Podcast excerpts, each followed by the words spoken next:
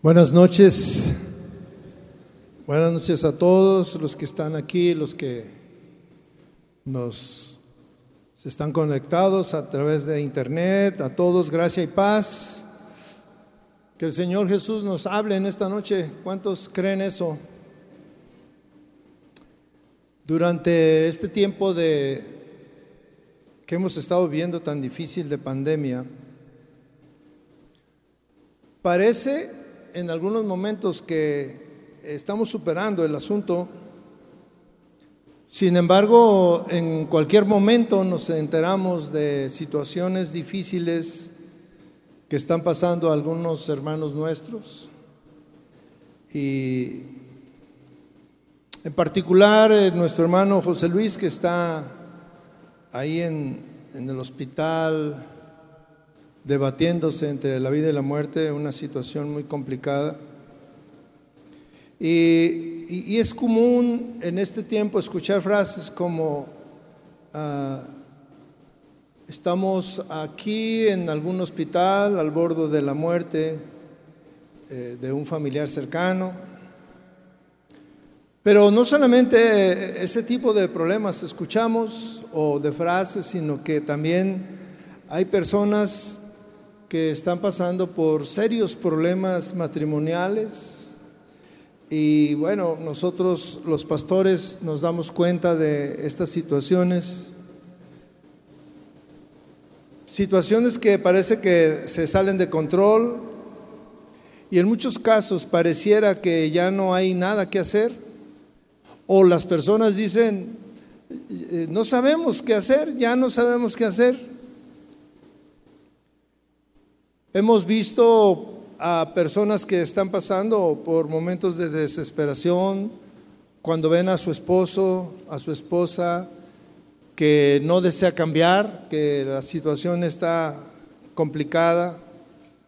Cuando vemos a, padres que tienen hijos que están involucrados en problemas de drogadicción o que están involucrados en una relación sentimental que no es conveniente Mujeres que desesperadas vienen a consejería y, manifiestan que su esposo está dañando a sus hijos. Y siempre la, eh, la frase es, pastor, ya no sé qué hacer. No sabemos qué hacer. Hemos, hemos probado de todo. En este caminar encontramos a hombres y mujeres personas de todas las edades, de todas las situaciones, con grandes problemas, que todos ellos es común esta frase, ya no sé qué hacer, no sé qué hacer. Personas desesperadas que aseguran que lo han probado todo y que parece que nada funciona, se sienten desesperados, desilusionados y la, vida que ellos llevan es difícil, están desilusionados y, y anhelan que haya un cambio en su vida. Anhelan que la situación cambie, porque parece que es injusto que vivan de esa manera, siendo infelices. Y la pregunta es, ¿qué hago? ¿Qué hago? ¿A dónde voy? Si ya lo he, lo he probado todo, en esta noche, antes de, buscar en la palabra de Dios la respuesta a todas estas preguntas o una solución a esta situación, les invito a, que juntos hagamos una oración, porque tal vez eso mismo que yo estoy hablando, que, escucho en otras personas o que sé de personas que en este momento están viviendo.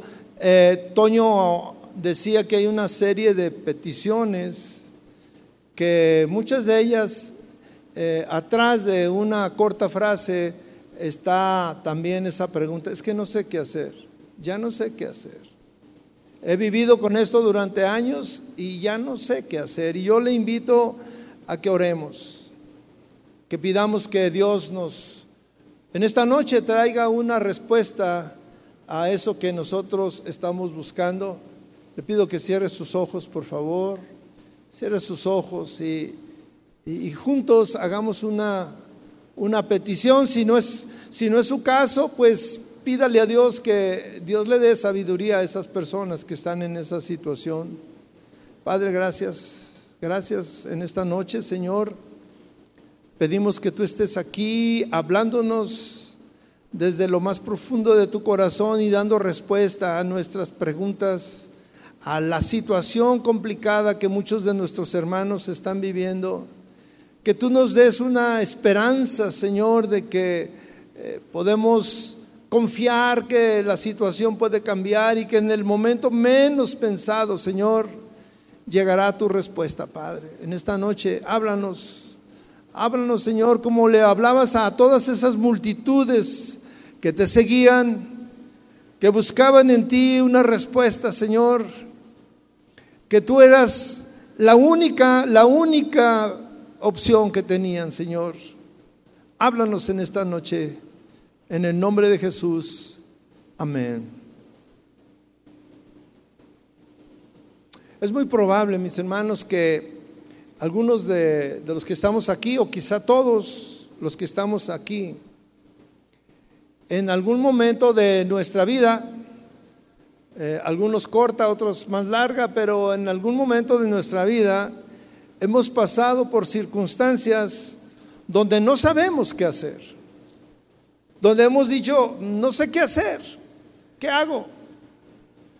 Estoy en una situación difícil, mi vida está en una situación que necesito algo, lo he probado todo y, y, no sé qué hacer, aunque las circunstancias muchas veces nos obligan a hacer algo. ¿Cuántos de nosotros pudiéramos recordar esos momentos de angustia? Cuando yo estaba preparando esto, yo recordaba momentos angustiosos en mi vida, algunos lejanos y otros más cercanos, en los que no sabía qué hacer. En, en momentos en los que parecía que no había salida, Hoy en este día por lo menos reconozco o conozco a seis personas que están viviendo situaciones difíciles, verdaderamente difíciles. Hoy hablaba con la, con la esposa de, José Luis, que es un gran amigo, un hermano de muchos años, y, bueno, este, ellos han hecho todo lo que está a, a su mano, todo lo que ha sido posible hacer, y sin embargo llegaron a un punto donde ya no saben qué hacer, ya no saben qué hacer. En la palabra de Dios encontramos dos casos. Yo hablaba con el Señor y le, le decía, Señor, eh, dame una palabra para esta noche que, que pudiera traernos una esperanza en medio de esta situación que, que ninguno de nosotros está exento de vivir. Y en la palabra de Dios encontramos dos casos de personas que vivieron una situación desesperada, desesperada, donde verdaderamente no sabían qué hacer. Y, que los llevó a una situación complicada. Esta situación de desesperación y, y esta situación complicada es lo único que era similar entre ellos. Su situación económica, espiritual, laboral era completamente distinta uno de ellos tenía poder, tenía comodidad, tenía posesiones, vivía en una vida sin preocupaciones tal vez. Y la otra, la otra persona eh, tenía una situación muy difícil en todos los sentidos, espiritualmente, económicamente, una mujer abandonada por todos, repudiada, sola, sin trabajo y viviendo una terrible enfermedad. Estas dos vidas son tan diferentes que parece que no tienen nada en común, pero son tan semejantes en su, en su problemática. Ambas se entrelazan en el, momento buscando la única solución posible a sus problemas, la única solución posible. Yo titulé la reunión de esta noche, cuando Jesús es tu última esperanza, respuesta Ellos buscaban una, una, solución a su situación desesperante, porque mire, era una, era una situación desesperante. Porque lo que estaban viviendo llegó a un punto donde no, no había otra, otra, otra salida. La solución a sus problemas eh, la habían buscado por sus propias fuerzas, sin embargo, había llegado el momento en que ya no podían hacer nada sus recursos no eran suficientes para solucionar su problema. Y así que ambos, los dos, buscan la última opción que tienen y que es Cristo Jesús. El Señor Jesús es la última opción para muchos. Para los creyentes es la primera opción. Para los que creen o los que creemos siempre en todas las circunstancias, la primera opción es el Señor. Acompáñeme a, conocer acerca de estas personas que lo único que las une, que lo único que las entrelaza en este, en este relato es el dolor y la desesperación por la que están pasando. Esta historia la encontramos en, en el Evangelio de Marcos, en el capítulo 5. Hace algunas semanas yo compartía también del capítulo 5 de Marcos, pero cuando el Señor llega a, cruza el, lago eh, y llega a la región donde eran gentiles, dejó la región que eran judíos y se va a la región donde eran gentiles. Y ahí este, encuentra a un joven endemoniado y con una legión de demonios y el Señor los echa fuera y se van a un a un este un hato de una manada de cerdos y se desbarrancan y, y los, los, moradores de ahí le dicen, Señor, vete, vete, vete de aquí, o sea, no te queremos porque nos vas a arruinar todas nuestras posesiones.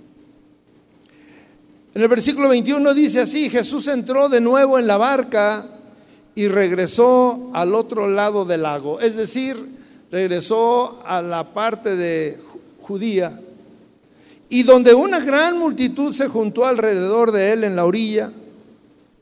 Entonces llegó uno de los líderes de la sinagoga local llamado Jairo.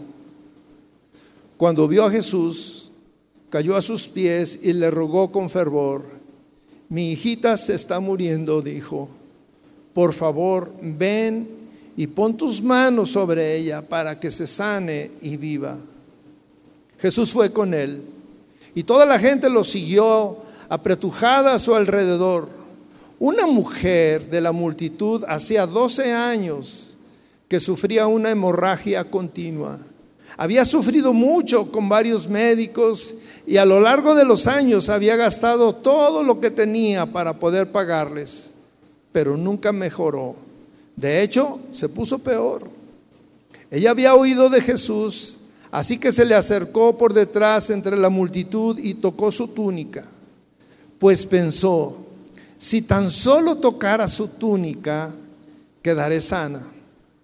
Al instante la hemorragia se detuvo y ella pudo sentir en su cuerpo que había sido sanada de su terrible condición. Jesús se dio cuenta de inmediato que había salido poder sanador de él, así que se dio vuelta y preguntó a la multitud, ¿quién tocó mi túnica? Sus discípulos le dijeron, mira a la multitud que te apretuja por todos lados, ¿cómo puedes preguntar quién me tocó?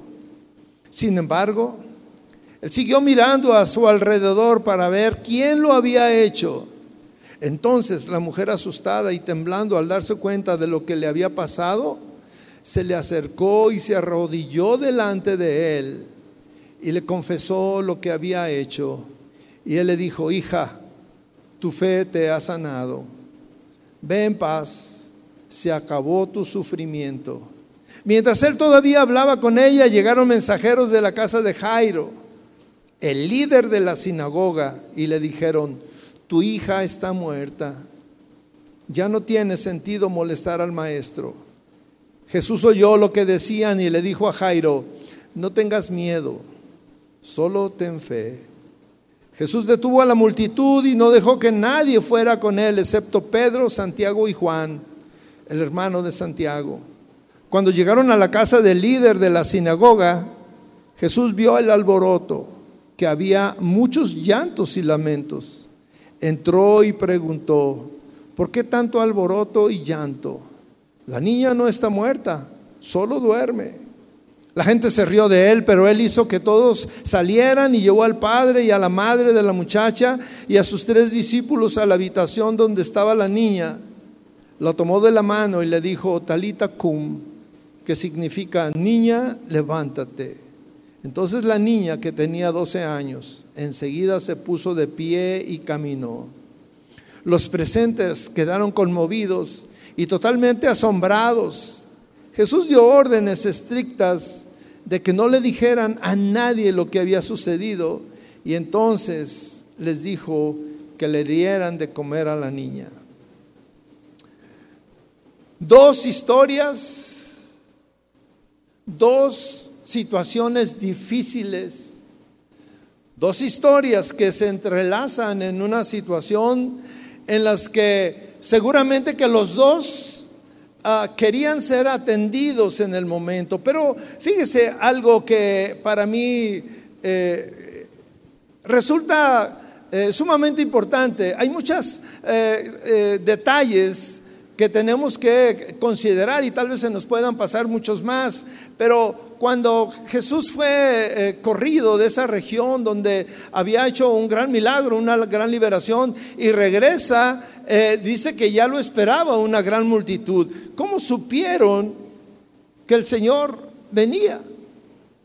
Y ya cuando llega está la multitud y, y en medio de toda esa gran multitud podemos encontrar la narración está enfocada en, en dos personajes en dos familias.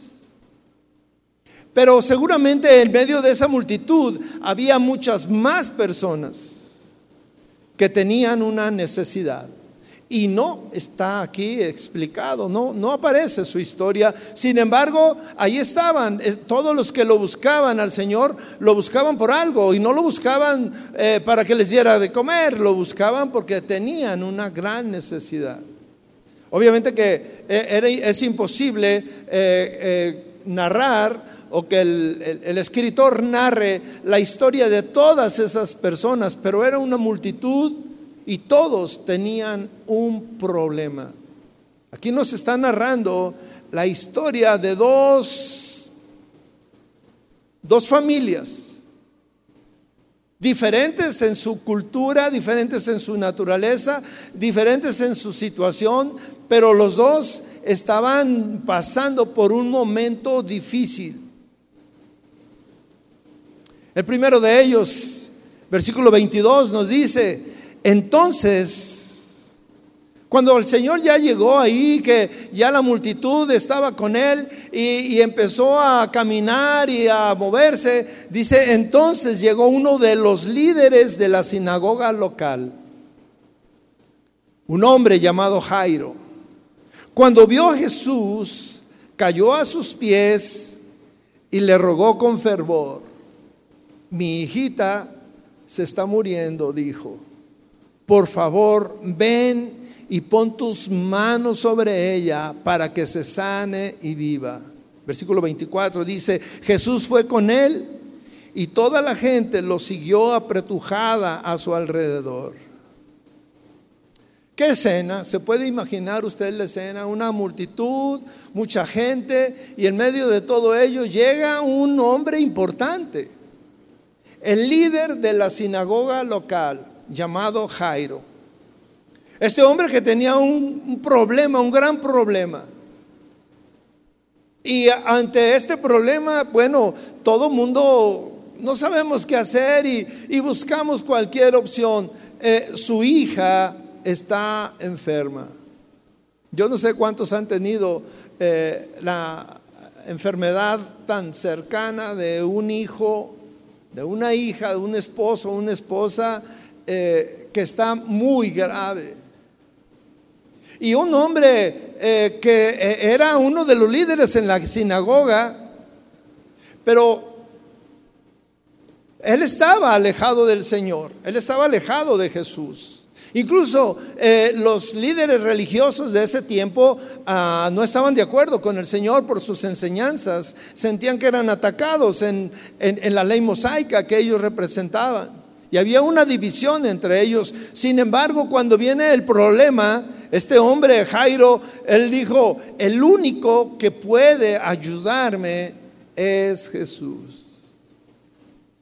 Hizo a, hizo a un lado todo, todo esas eh, eh, creencias que él defendía, todo eso lo que él representaba y, y todo ese prestigio fue a ponerlo en una situación complicada, porque ir a los pies de Jesús, fíjese, porque dice que llegó y se arrodilló. Usted se puede imaginar un hombre de esta ah, importancia llegar ante tal vez lo que los religiosos consideraban eh, su enemigo y llegar y postrarse ante una multitud y que todos lo conocían y que todos sabían quién era él. Y, este hecho iba a, a traer una repercusión importante porque el líder de la sinagoga iba ante Jesús y se postraba. Pero había un gran problema. No era de fácil una actitud radical. Dice el versículo que Jairo cuando vio a Jesús cayó a sus pies y le rogó con fervor.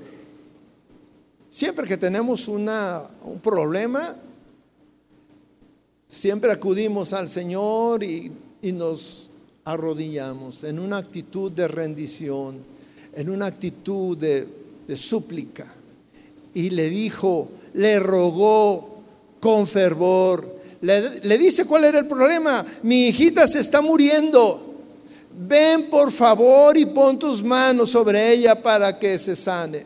¿Cuántos padres aquí presentes podemos entender claramente lo que esta actitud que este hombre está pasando? Una actitud de dolor, una actitud de desesperación, una actitud que, que, no sabes qué hacer y estás dispuesto a hacer cualquier cosa por tu hijo, por tu hija. Estás dispuesto a empeñar todas tus propiedades, a poner en juego, a gastar todo lo necesario, a buscar al mejor doctor, a, buscar todo lo que, lo que sea necesario con tal de salvar la vida. Este hombre puso en juego toda su reputación, todo lo que él significaba, pero él sabía que el único, el único que podía ayudarle era Jesús. Señor, mi hijita se está muriendo. Un hombre que Tal vez si hubiera tenido oportunidad de platicar con él, hubiera dicho, es que ya no sé qué hacer. lo he hecho todo y no sé qué hacer, no hay salida. Y él sabe en su interior que el único que puede ayudarlo es Jesús. Y le dice, fíjese, todavía le dice lo que tiene que hacer al Señor. Le dice, ven y pon tus manos sobre ella. Sabía que el Señor había hecho grandes milagros poniendo sus manos sobre las personas y sanaban. La última opción que encontró Jairo para salvar a su hija era buscar a Jesús. Y no estaba equivocado. Pero eh, eh, el Señor, fíjese, siempre está dispuesto a atender, a escuchar los problemas de los demás sin importar quién fuera. Jesús no le dijo, ah, no, pues es que eh, ustedes los, los maestros, los, los sacerdotes, los, los, del, los, de, los del templo, no me quieren. No, el Señor no dijo nada. Dice ahí, la narración dice que no dijo nada. Jesús fue con él. O sea, cuando escuchó el problema, dijo, vamos. O sea, Jesús fue con él y toda la gente lo siguió apretujado a su alrededor. Usted se puede imaginar este, los demás que también tenían problemas, a lo mejor decirle, oye Señor, pues no vayas tan lejos, aquí mira toda esta multitud, todos tenemos problemas, mejor pon tus manos sobre nosotros, aquí estamos. pero era un caso especial. Y lo que marca aquí la palabra de Dios es para que queda el registro para nosotros. Para los que hoy en día estamos pasando por una situación similar. Y yo le digo hoy, yo conozco una persona, yo ya hablé con ella, que su situación es exactamente igual. Su esposo al borde de la muerte. Y ella, hablando hoy con ella, me dijo, Dios tiene la última palabra. En la narración aparece otra persona con una historia diferente pero con una angustia similar. Una, una desesperación porque esta persona dice, había hecho todo y ya no sabía qué hacer ante un problema. Versículo 25 nos habla, eh, nos narra la historia de una mujer, una mujer de la multitud, hacía 12 años que sufría una hemorragia continua. Había sufrido mucho con varios médicos y a lo largo de los años había gastado todo lo que tenía para poder pagarles, pero nunca mejoró. De hecho, se puso peor. Ella había oído de Jesús, así que se le acercó por detrás entre la multitud y tocó su túnica pues pensó, si tan solo tocara su túnica, quedaré sana. Al instante la hemorragia se detuvo y ella pudo sentir en su cuerpo que había sido sanada de su terrible condición. Mis hermanos, los problemas siempre llegan sin avisar. Cuando menos esperamos, recibimos una noticia. Cuando menos pensamos, suceden situaciones, nos hablan, eh, empezamos a tener un granito, una manchita, este, un pequeño dolor, eh, empezamos a sentir cosas que no eran normales y resulta que nos empiezan a dar la noticia de que esto estamos, de que esto está en mi cuerpo, de que esto está sucediendo con fulano, con mi esposo, con mi hijo. Nos damos cuenta de que el hijo está en una situación difícil de drogadicción y demás, y, y los problemas llegan cuando menos esperamos. Y algunos casos llegan para no irse, llegan para vivir con nosotros día con día. Aquí encontramos una mujer dice que tenía una enfermedad por 12 años, 12 años, una hemorragia, una hemorragia continua. Una mujer, una mujer que, con una hemorragia que en ese tiempo la cultura, eh, eh, las ordenanzas religiosas la consideraban inmunda, inmunda. Y esa situación seguramente que la llevó a ser una mujer sola, abandonada. Si estaba, si había estado casada, eh, su esposo seguramente que la había abandonado. Porque si vivía con ella y tocaba cualquier objeto que ella tocara, él también era considerado inmundo.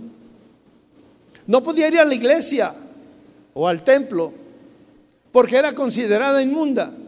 Ah, tenía 12 años sin tener una vida social. Tenía 12 años que no podía congregarse en ningún, en ningún lado, eh, bajo ninguna característica, porque era considerada inmunda. Las personas que vivían, este, que tenían este problema de hemorragias, de sangre y demás, eh, eh, tenían y sufrían restricciones muy severas. Y esto seguramente que la llevó a ser una mujer sola. Una mujer con 12 años, enferma. Dice que durante los 12 años había gastado en doctores. Y muchas veces hay doctores, y los encontramos desde ese tiempo hasta nuestro tiempo, que eh, no tienen escrúpulos y, le, dan una cita cada 15 días y le cobran un dineral y no le resuelven el problema. Y, en el afán de, de, sanar, eh, pues estamos siempre dispuestos a pagar lo que sea. Y seguramente esta mujer, pues pudo haber sido una mujer rica, porque para gastar eh, su dinero en 12 años, y dice que no se sanó y por el contrario empeoró.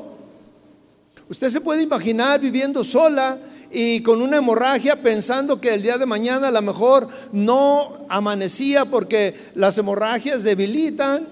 Y en ese tiempo no había transfusiones ni se permitían además. Una, una, una situación muy difícil. Una mujer desesperada.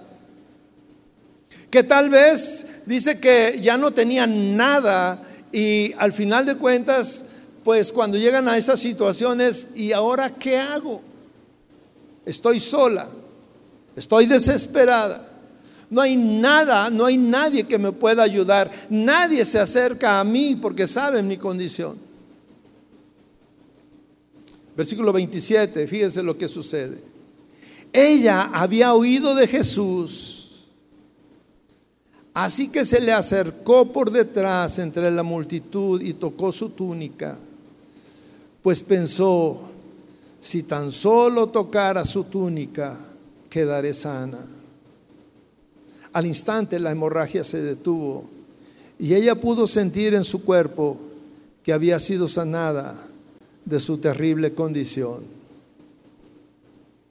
Ella había oído de Jesús y ella pensó, el único que me puede sanar es Jesús. Pero como tenía esa condición de, ser segregada, de que no podía, no podía aparecer en público, lo que ella hace es, dice, voy a llegar en lo secreto, porque si yo llego y le pido como Jairo lo hizo, seguramente que seré repudiada y, y, corro riesgos, porque toda la gente que está ahí en la multitud que me ha tocado, pues va a ser considerada inmunda. Y entonces ella en lo secreto llega por atrás, llega por detrás en lo secreto y toca al Señor. Pero nada hay en secreto para el Señor. Nada podemos hacer en secreto. Ni aún la sanidad la podemos conseguir en secreto. El Señor siempre se da cuenta. Aunque mire, inmediatamente dice que la hemorragia se detuvo. O sea, al final de cuentas, ella estaba en lo correcto. Jesús era la única oportunidad y Jesús era quien tenía la solución y Jesús era quien la iba a sacar de esa situación de que había durado 12 años viviendo así.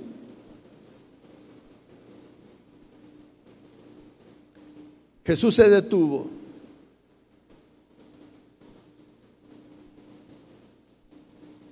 Jesús se dio cuenta inmediatamente que había salido de él poder sanador.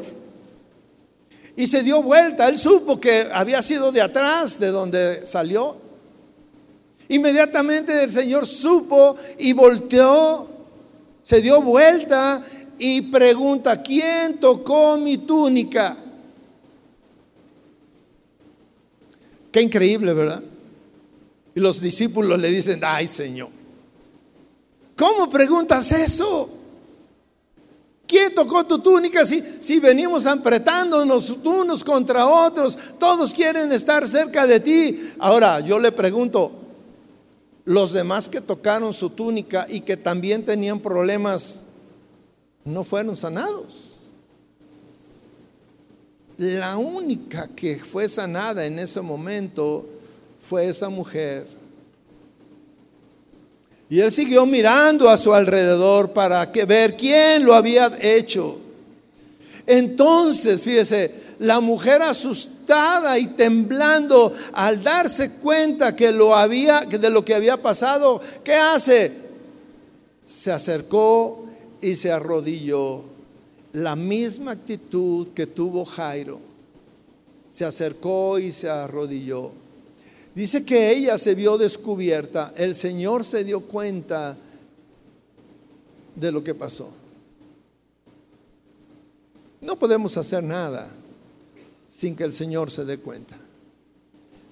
Y cuando el Señor hace un milagro como este, es para manifestar, para, proclamar el milagro y para decir, el Señor sanó mi vida, el Señor me sacó de esta situación. El Señor no le iba a condenar, porque a lo que el Señor vino fue precisamente a eso, a iniciar una época a iniciar un periodo donde podemos ir delante del Señor, donde podemos buscarlo a Él cuando estamos en una situación angustiante, cuando no sabemos qué hacer, cuando ya agotamos todo, cuando ya a veces que estamos a punto de tirar el arpa, como decimos. Cuando vemos a nuestro alrededor, al esposo, a la esposa, el trabajo, nuestra vida misma, nuestra situación económica y decimos, ya no hay nada que hacer, siempre hay algo que hacer. Siempre queda la opción de ir con el Señor y llegar con esta misma actitud. Doblar la rodilla y en una actitud humilde pedirle. Pero ¿qué pasa cuando eh, las cosas se ponen más graves? Versículo 35 dice, mientras él todavía hablaba con ella, porque le dijo, mujer, tu fe te ha sanado, ya no estás enferma. Y bueno, qué alegría para ella. Qué alegría para ella saber que ya está sana, que se solucionó el problema. Pero estaba Jairo y Jairo, imagínense Jairo ahí, este, cuando se detuvo el Señor y, y que se puso a platicar con esta mujer, Jairo por acá esperando y diciendo, Señor, mi hija se está muriendo. Y esa mujer tiene 12 años, pues que se espere un día más o unas horas más, ve, atiende a mi hija que se muere. Siempre queremos ser atendidos inmediatamente, pero mire, Jairo estaba ahí esperando. Jairo no se desesperó más, ya estaba desesperado. Y el Señor iba a su casa. Pero mientras él todavía hablaba con ella, llegaron mensajeros de la casa de Jairo, el líder de la sinagoga, y le dijeron, tu hija está muerta. Qué noticia tan desgarradora para nosotros. Cuando escuchamos eso, tu, hija está muerta, ya no tiene sentido molestar al maestro. Yo recuerdo hace no muchos años, yo estaba eh, haciendo deporte, un sábado estaba terminando de, pasar un momento agradable haciendo deporte y todo esto, iba, iba a entrar a, bañarme y todo cuando sonó mi teléfono, yo lo vi, era mi hermano y le contesté y me dijo, necesito que vengas. Pero su voz, ya dije, ah, caray, ¿qué pasó? Me dijo, mi mamá ya se fue. Usted entiende esa palabra, ¿verdad? Ya se fue. Uno puede decir, ¿a dónde se fue? Si estaba enferma. No podía moverse. Cuando menos esperas, llegan las noticias. Jairo tenía un problema y él sabía que su hija estaba muy grave y que necesitaba con urgencia a alguien que la sanara, que la ayudara. Y vienen y le dicen, mm, ya no molestes al maestro, tu hija está muerta. Eso es para para desanimarte, para llorar y decir, Señor, si tú hubieras llegado, si tú hubieras ido, si no hubieras escuchado a esa mujer, perdimos tiempo, Señor.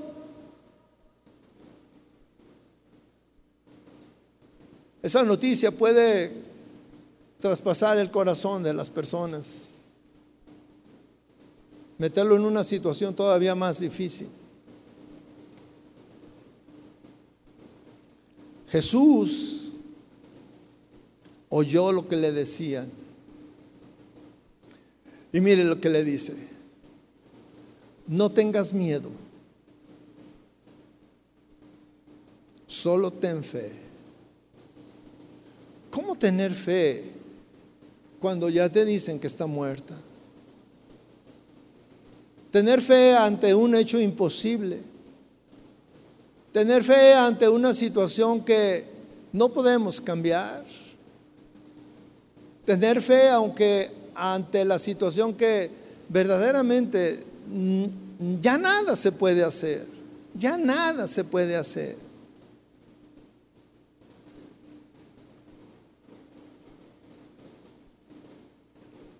Jesús dice que detuvo a la multitud y no dejó que nadie fuera con él, excepto Pedro, Santiago y Juan. Y cuando llegaron a la casa de este hombre, vio el alboroto, había llanto, había una situación de caos cuando, cuando acaba de morir alguien, siempre hay caos en las, en las familias hay llantos desgarradores y, frases de por qué, y, estaba tan pequeña, mejor me hubieras llevado a mí, que, o sea, frases y actitudes que pudiéramos decir que son naturales. Incluso en ese tiempo ah, también se, se contrataban lloronas, y, estaban ahí llorando y haciendo pues una actitud de, dolor y, bueno, ya había un gran dolor en la vida de ellos. Y eso le dice, ¿por qué hay este alboroto? Otra pregunta que los demás dicen, ay, ¿cómo preguntas eso si se acaba de morir la niña? Pero el Señor dijo, la niña no está muerta. Qué palabras tan profundas. La niña no está muerta. El Señor tiene siempre la última palabra. El Señor siempre tiene algo que nosotros no sabemos y no entendemos. Dice que entraron en la habitación. El Señor tomó la mano de la niña y le dijo, Talita cum, que significa niña, levántate.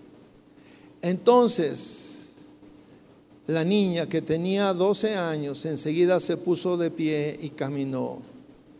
Los presentes, obviamente, quedaron totalmente asombrados.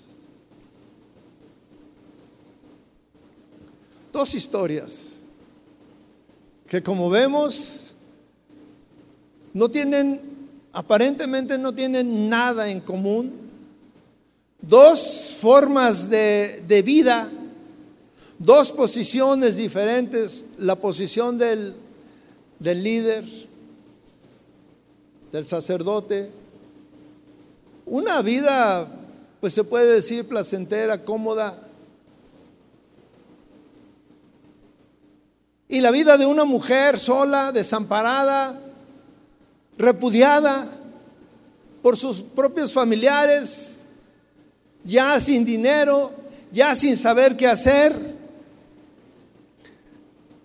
Pero los dos viviendo una situación de angustia, una situación de no saber qué hacer.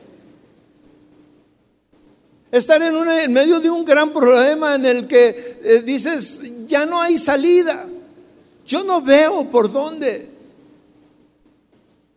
Y mire, algunas veces nosotros cuando estamos, los pastores, cuando estamos en consejería y vienen eh, matrimonios, por ejemplo en mi caso, que vienen matrimonios y me cuentan su historia y le digo, pues Dios puede hacer grandes cosas en ustedes si ustedes creen. Y muchas veces uno de los dos dice, no, pastor, es que esto ya, ya no tiene remedio, ya se acabó, ya no hay salida. Pero Dios, Jesús, siempre tiene, siempre tiene la última palabra, como también es siempre la última opción a la que vamos. En esa ocasión, algo que a mí me, me llamó la atención mucho,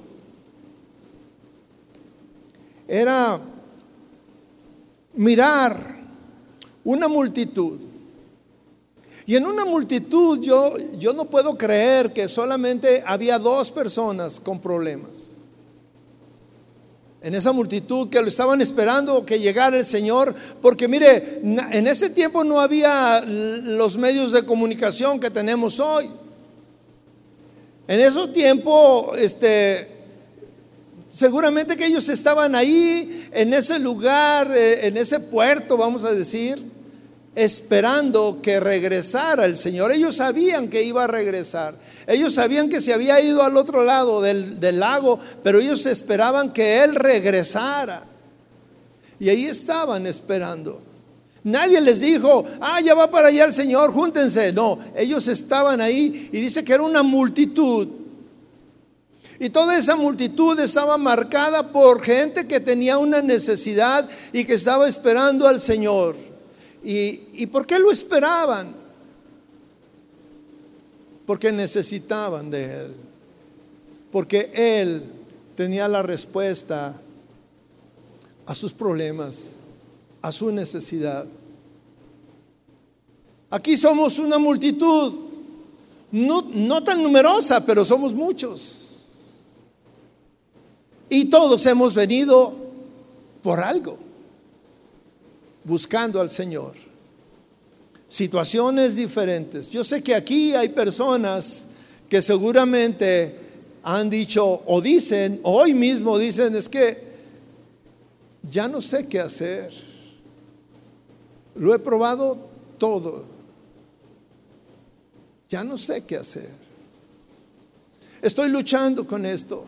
Estoy luchando con aquello. Y, mire, tal vez hay personas aquí que están viviendo una situación de muchos años. Esta mujer tenía una enfermedad que había cargado con ella durante 12 años. Mire, tal vez cuando menos pensó, ella llegó esa enfermedad y, y de tener una vida tal vez muy cómoda, porque usted se puede imaginar 12 años enferma, pagándole a doctores, seguramente que ella tenía una posición económica muy buena. Y llegó la adversidad cuando menos lo esperaba. Y ahora no tenía nada, no tenía nadie y no tenía ni siquiera una opción de quién pudiera solucionar su problema. Yo pensaba en toda esa multitud y pensaba en quién, quién más pudiera haber recibido en esa ocasión la respuesta a sus problemas. Y pensaba en esta noche. Pensaba en mis hermanos que están sufriendo. Pensaba en, en jóvenes que sus matrimonios se están destruyendo. Pensaba en mujeres que sufren al lado de, de su esposo o mujeres que sé que han sido abandonadas. Y yo oraba hoy en esta mañana y clamaba al Señor y decía, Señor, que en esta noche tú traigas un refrigerio a nuestra vida, una respuesta, porque te buscamos, porque tú eres, no nuestra única, nuestra última opción, tú eres la primera opción para nosotros. Yo quisiera que se pusiera de pie y le voy a pedir al grupo de alabanza que, que me acompañe y vamos a aclamar al Señor en esta noche. Y yo quisiera orar también por aquellas personas que como estos hombres sabían, como estas historias de estas personas, no tenían, pensaban que no había ya más que hacer. Y se habían dicho, Señor, pues ya no tenemos nada que hacer. Ya no sé qué hacer. Yo quisiera orar por usted. Y en un momento dado le voy a pedir que venga aquí al frente, por favor, y vamos a orar por usted. Vamos a clamar a Dios. Somos una multitud que ha venido al encuentro con el Señor. El Señor está aquí en medio de nosotros. El Señor siempre está en medio de nosotros. Nosotros algunas veces pensamos que Dios se va, pero no es cierto. Dios siempre está con nosotros. Y Dios te escucha. Y si tú en esta noche estás así, Señor, ya no sé qué hacer. No sé qué hacer. No encuentro la salida. Creo que no hay respuesta. He gastado todo. Y aquí estoy, sin saber qué hacer. Pero tú tienes, tú tienes la respuesta, Señor. Cierre sus ojos y vamos a orar. Vamos a clamar al Señor. Y si usted necesita del Señor y que oremos por usted, venga aquí. Venga aquí al frente y vamos a clamar al Señor. El Señor tendrá la misma respuesta que tuvo con Jairo.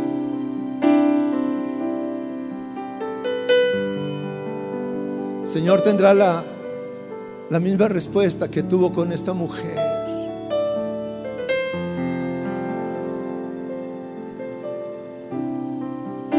Señor, te necesitamos.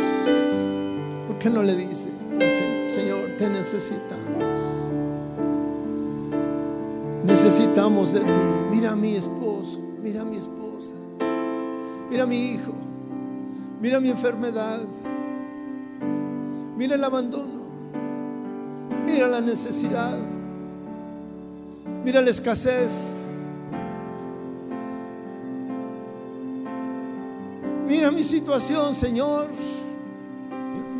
Mira mi situación. He clamado a ti por años. O tal vez es la primera vez que te busco, Señor, pero yo sé que tú tienes la respuesta, Señor.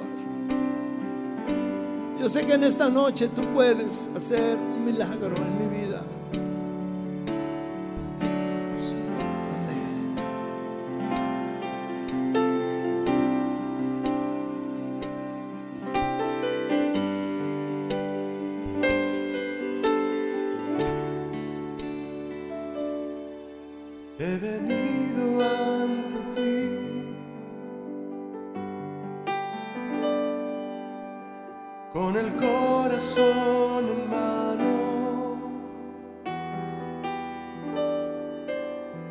Como ofrenda de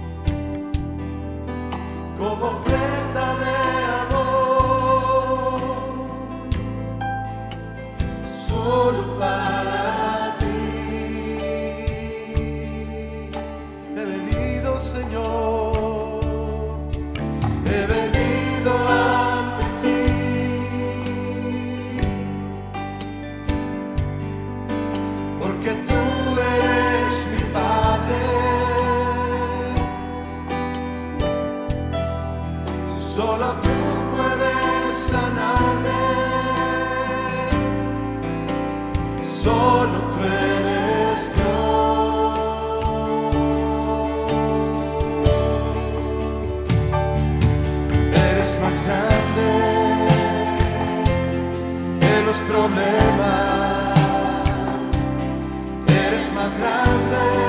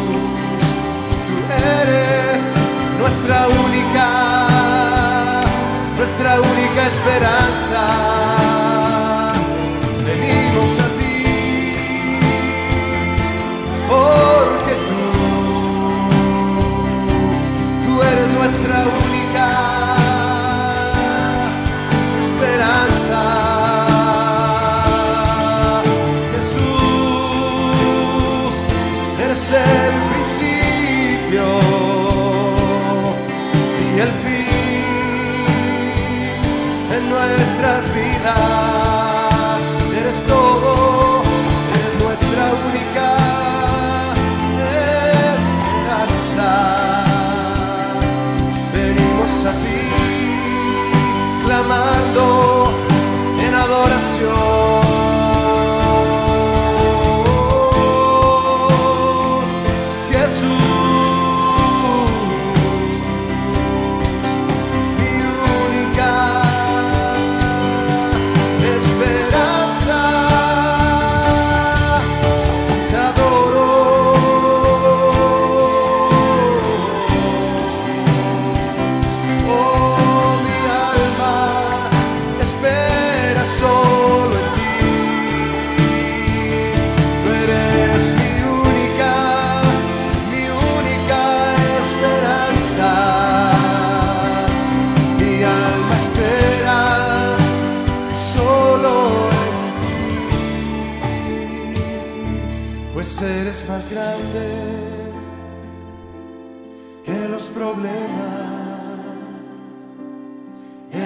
Grande que la enfermedad. Eres más grande, mucho más que la tormenta. Y eres digno de adoración. Ahora solo dale gracias, mi hermano. Tú que estás ahí al frente, tú que estás en tu lugar, todos demos gracias al Señor. Todos, para todos el Señor tiene misericordia, milagros y proezas. Qué bueno eres, Señor. Nos fortaleces, nos sanas. Milagros y prodigios dejas ver, Señor. Porque así eres tú, lleno de misericordia y amor. Y haces milagros para tu pueblo, Señor. Gracias. Escuche tu agradecimiento, mi hermano. El agradecimiento engrandece nuestra fe y lo exalta a Él. Y le hacemos sentir nuestra confianza. Que esperamos en Él, solo en Él, que Él es nuestra única esperanza. Levanta tu voz y dile, Señor, eres mi única esperanza. No eres la primera, no eres la última, eres la única, Señor. No confío en nadie más. Única esperanza eres tú, Señor. No confío en los médicos, no confío en nadie. Confío en ti, Señor. Y lo que me digan que viene de ti. Gracias, Jesús.